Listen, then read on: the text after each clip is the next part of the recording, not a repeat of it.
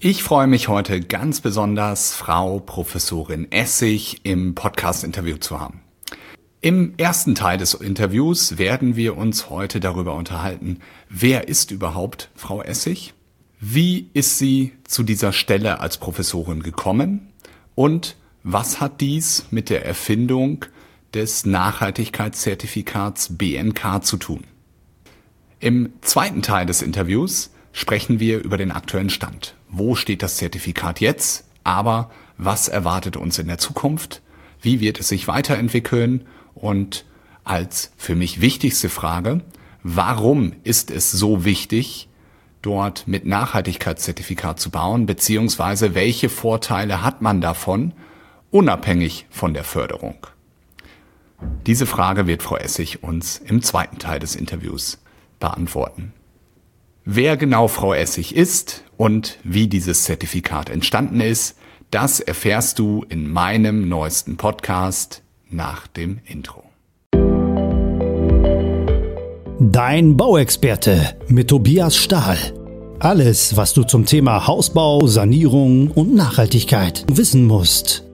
Ja, ich freue mich heute ganz besonders mit Frau Professorin Essig ähm, bei mir im Podcast-Interview zu haben und wir heute über das Thema QNG Nachhaltigkeitszertifikate sprechen und ganz besonders über Ihr eigenes Zertifikat, über das BNK.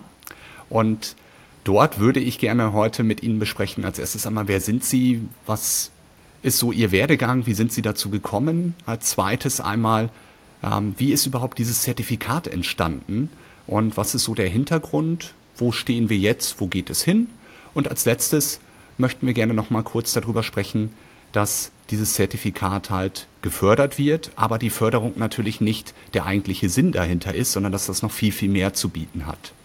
Und somit freue ich mich unwahrscheinlich, dass wir heute digital miteinander sprechen können, ganz im Sinne der Nachhaltigkeit. Ähm, ich bin jetzt nicht zu Ihnen nach Bamberg gereist und Sie nicht zu mir nach Emlichheim, sondern wir machen es digital und können es so sinnvoll machen. Wenn Sie sich als erstes einmal vorstellen wollen, wer sind Sie, wie sind Sie zu dieser Position gekommen ähm, und was ist so Ihr Werdegang? Ja, hallo Herr Stahl, herzlichen Dank, dass ich heute bei Ihnen hier im Podcast mit sprechen darf. Es ist mir eine sehr große Freude. Wir mussten es ja schon das eine oder andere Mal verschieben, weil bei uns wirklich im Moment die Anfragen extrem hoch sind. Äh, nichtsdestotrotz, wir schaffen es heute. Mein Name ist Nathalie Essig und ich habe einen kleinen Spitznamen, der ist Nachhaltige Nathalie. Ich wurde tatsächlich so benannt, weil ich einfach Überzeugungstäterin bin und das nicht erst seit zwei Jahren, seitdem es das QNG-Zertifikat gibt, nein, wirklich schon seit 20 Jahren. Ich hatte das Glück, im Studium einen neuen Professor, Professor Hecker, zu haben, bei dem ich erst Hiwi sein durfte, dann promovieren durfte und der natürlich äh, vor 20 Jahren das nachhaltige Bauen extrem hier in Deutschland nach vorn gebracht hat. Und ähm, unser Ziel war es eigentlich immer, Gebäude so zu planen, dass sie wieder für die Zukunft oder dass sie einfach zukunftsfähig sind und natürlich auch ähm, nichts für den Klimawandel oder nicht dagegen sprechen. Wir mussten aber leider sehr schnell feststellen, große Ziele sind tatsächlich sehr große Ziele und vor allem im Bauwesen. Und wenn es kein, keine Richtlinien gibt, wenn es keine Förderung gibt, spielt auch Nachhaltigkeit leider keine Rolle. Und so kam es dann tatsächlich, also ich habe meine Dissertation auch schon über Nachhaltigkeit von Sportstätten gemacht, habe Bewertungssysteme für Sportstätten, Olympische Spiele, ähm, die, deren Bauten umgesetzt und ähm, bin dann ans Fraunhofer Institut gewechselt äh, und als ich dann 2008 dort gestartet hatte, war meine erste Aufgabe, das deutsche Gütesiegel nachhaltiges Bauen mitzuentwickeln, mitzuforschen. Das war sehr spannend, weil es gab hier einen Arbeitskreis, der aus der privaten Wirtschaft kam, den das Bauministerium mitorganisiert hatte und man hatte das Ziel, ein deutsches Gütesiegel nachhaltiges Bauen zu gründen. Was dann sich entwickelt hat, äh, sehen wir aktuell. Es gab dann für die Nichtwohngebäude, das heißt für große Bürogebäude, Labore und so weiter, haben sich zwei Institutionen gebildet. Das eine ist ja die Deutsche Gesellschaft für nachhaltiges Bauen und das BNB-System des Bundes für alle Bundes- und öffentlichen Bauten. Das lief dann über vier, fünf Jahre ganz gut an, bis dann das Bauministerium auf mich zugetreten ist, hat gesagt, Frau Essig, es ist schön und gut, dass wir die großen Bauten machen, aber wie schaut es aus? Wollen Sie denn nicht ähm, das Bewertungssystem nachhaltiger Kleinwohnausbau machen? So kam ich dann, mittlerweile Professorin an der Hochschule München, in den Genuss, das Bewertungssystem zu entwickeln. Und ja, vielleicht noch kurz zum Lebenslauf. Ich bin jetzt mit einem Fußprofessor an der Hochschule München, mit dem anderen leite ich Birnen, aber ich glaube, da kommen wir jetzt wahrscheinlich gleich auch nochmal drauf, was die ja. Birnen so ist. Da haben wir zumindest einen etwas ähnlichen Werdegang. Also ich habe im, meine Diplomarbeit war über ein einzelnes Kriterien ähm, für Wohngebäude auf Basis der DGNB. Die DGNB war dort gerade gegründet worden und genau wie Sie gesagt haben, nur Nicht-Wohngebäude. Wohngebäude gab es da noch nicht. Und dort war bei mir am Institut für Bauphysik, dass ich auch irgendwie was mit Nachhaltigkeit machen wollte, mir selber meine Diplomarbeit ausgesucht habe und gesagt habe, das wäre doch toll, bei einem Einfamilienhaus ein Kriterium. Ich habe es dann lange aus der Sicht verloren, weil wir immer in den letzten 20 Jahren über Energiesparen, Energieeffizienz ähm, gearbeitet haben und bin jetzt vor drei Jahren wieder zu dem Thema Nachhaltigkeit zurückgekommen. Aber auch da war es so in den Kinderschuhen, weil so die DGBNB ist jetzt, glaube ich, 15 Jahre alt. Ähm, also es ist ja noch relativ jung. Ja, das, das, das stimmt, da gebe ich Ihnen vollkommen recht. Ja, also wie gesagt, ich bin ja selbst DGNB-Auditorin, habe viele, habe mich dann ja auch, hatte zwischendurch dann noch ein Beratungsbüro für nachhaltige Gebäude. Wir hatten wirklich immer große Bürogebäude und wenn ich sage von großen Bürogebäuden, sind das alles Bürogebäude größer gleich 40 Millionen Euro in etwa, mhm. dass man sich einfach mal so die Spanne vorstellen kann. Und ähm, wir haben dann natürlich diese Erfahrung in unsere Forschung mit hineingenommen. Wir mussten erstmal aufbauen, gibt es denn überhaupt Normen für Bewertungssysteme? Ja, es gibt internationale Normen. Wie schaut es mit dem mhm. Lebenszyklus aus? Das sind ja alles sehr junge Instrumente und haben dann 2013, das ist jetzt ja auch mittlerweile schon über elf Jahre her, gestartet mit dem Bewertungssystem nachhaltiger Kleinwohnhausbau, haben das über ein Forschungsprojekt laufen lassen, erstmal geschaut, was muss man denn machen, wenn man jetzt 60 Nachhaltigkeitskriterien hat? Lassen die sich eins zu eins auf ein kleines Einfamilienwohnhaus oder Dreifamilienwohnhaus übertragen? Mussten dann auch noch natürlich, hatten auch noch das Thema, wir haben die Holzbaubranche, wir haben die Massivbaubranche, wie bekommt man denn mhm. zwei Branchen zusammen und macht beide glücklich? Und ich glaube, das war so dann auch der Benefit, dass man gesagt hat, auch wenn ich komplett produktneutral baue, schaffe ich ein nachhaltiges Gebäude. Und dann wurden recht schnell aus 60 Kriterien, wurden 19 Kriterien, beziehungsweise stopp, wir waren bei 24 Kriterien, wo wir gesagt haben, damit wollen wir das mal starten. Und haben dann sehr schnell festgelegt, gestellt, okay, Problem ist unsere Dokumentation. Und das ist, ist und war damals, also ist leider immer noch das größte Manko, dass wir gesagt haben, okay, schön und gut, wenn wir einen sommerlichen Wärmeschutznachweis fordern, wo ist der denn? Ist ja eigentlich ein Pflichtnachweis. Das war so das größte Aha-Erlebnis. Mittlerweile hat sich das Gott sei Dank schon geändert und haben dann im Anschluss zusammen mit der Bauwirtschaft eine Pilotphase aufgerufen. Also wir sprechen aus dem Jahr 2013. Die Pilotphase zog sich dann bis 2015 hin und aus den 24 Kriterien wurden dann das System, wie wir es heute kennen, 19 Nachhaltigkeitskriterien für den Wohnungsbau und wir waren ja erstmal limitiert auf kleine Wohnungsbauten, auf fünf Wohneinheiten. Und haben dann auf dieser Basis ein klassisches Start-up gegründet. Ich war Feuer und Flamme, neue junge Professorin, gleich eigenes Start-up mit, mit Mitarbeitern und mussten dann schnell, vor, äh, schnell erkennen, ja, jede Küche und jedes Bad ist im Wohnungsbau wichtiger als Nachhaltigkeit. So. Mhm.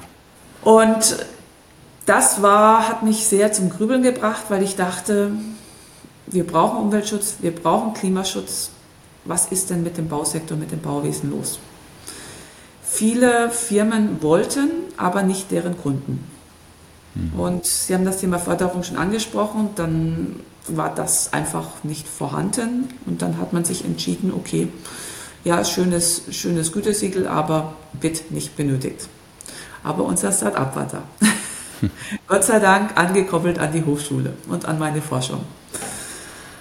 Ja. Das ist das, wenn ich kurz ähm, unterbrechen darf, was ich an Ihrem System so schätze, dass es halt wirklich aus der Praxis für die Praxis ist. Also Sie waren selber oder sind immer noch Nachhaltigkeitsberaterinnen, haben das selber gemacht, haben selber ganz viele Objekte dort durchgegangen und halt nicht, wie häufig ja, dass man nur theoretisch an die Sache rangeht, sondern wirklich es selber gemacht hat. Das ist, finde ich, ein ganz, ganz großer Mehrwert. Und die DGNB, dort gibt es ja was Ähnliches. Da sind wir immer noch bei 33 bis 40 Kriterien im Bereich des Wohnungsbaus.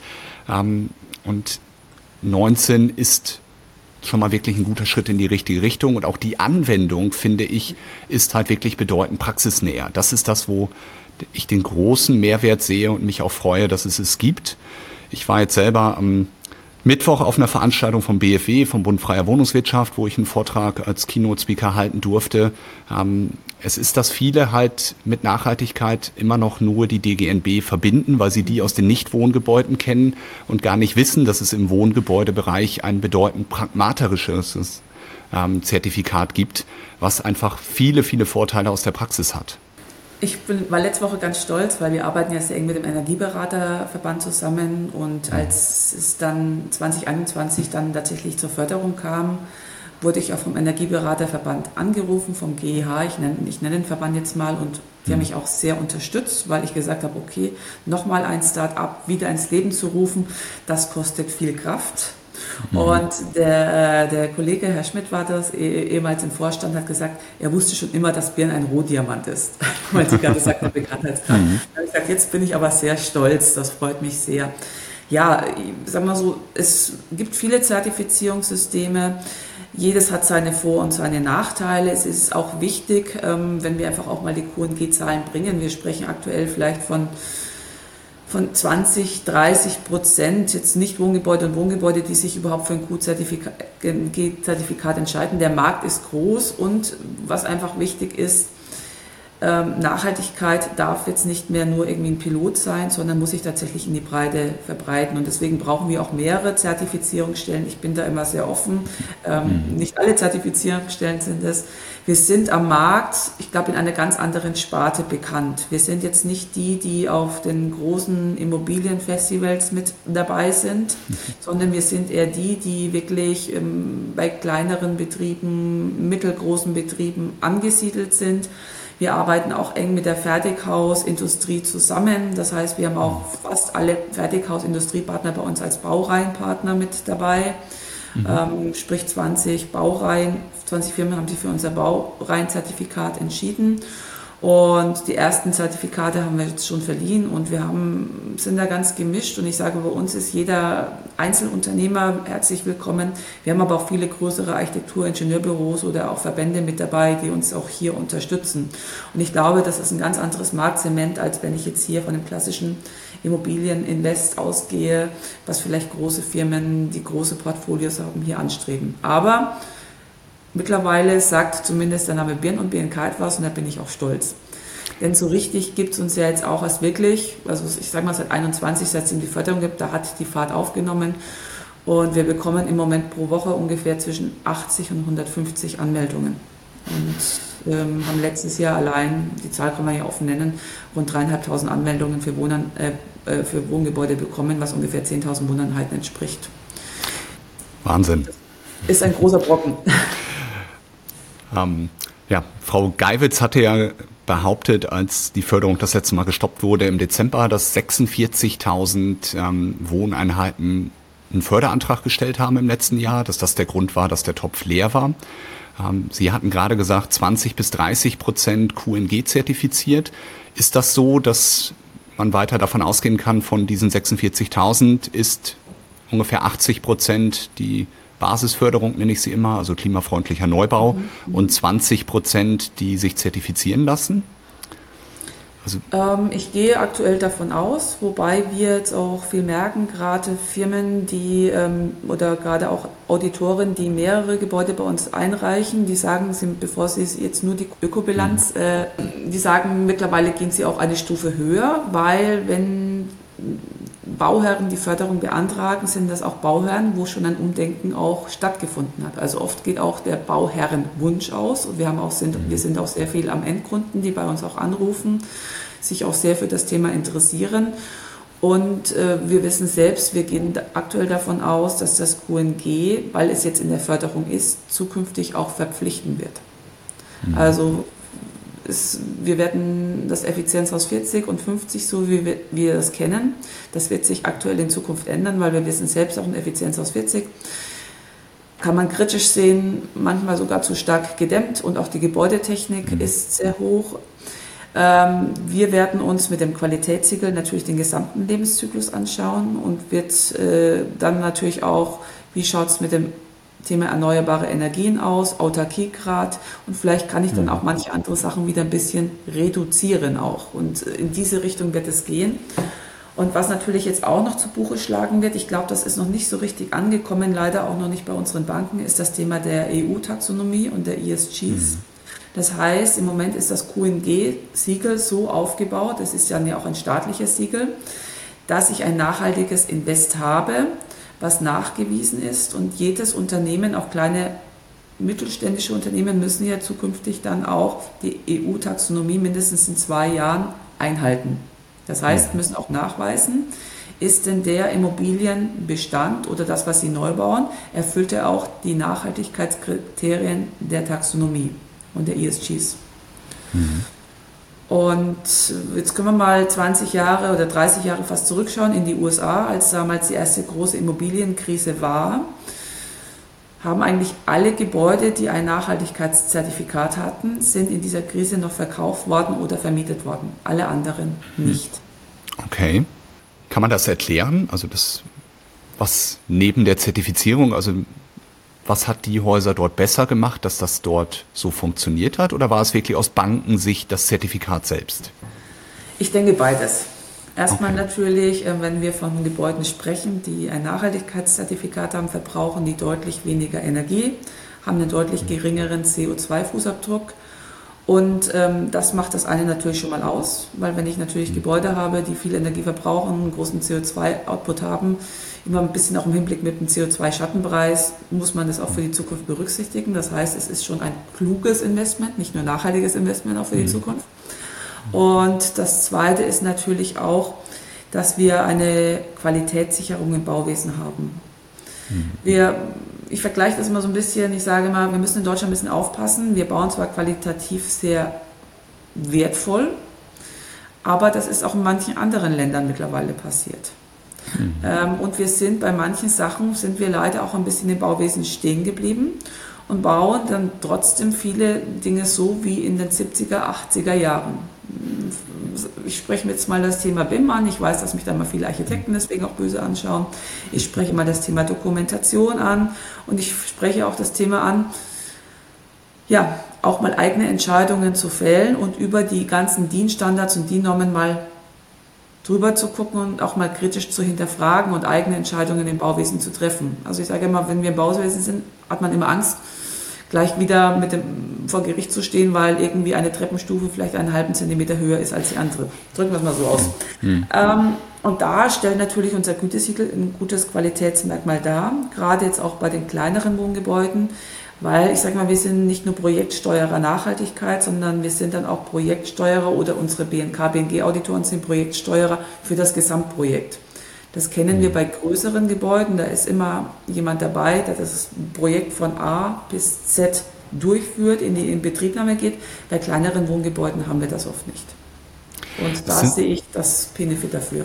Ja, absolut. Und es sind, also ich fasse es immer gerne auf den Messen und auf den Vorträgen zusammen. Mit dem Nachhaltigkeitszertifikat werden gute Häuser noch besser. Das ist und, ein schönes Fazit.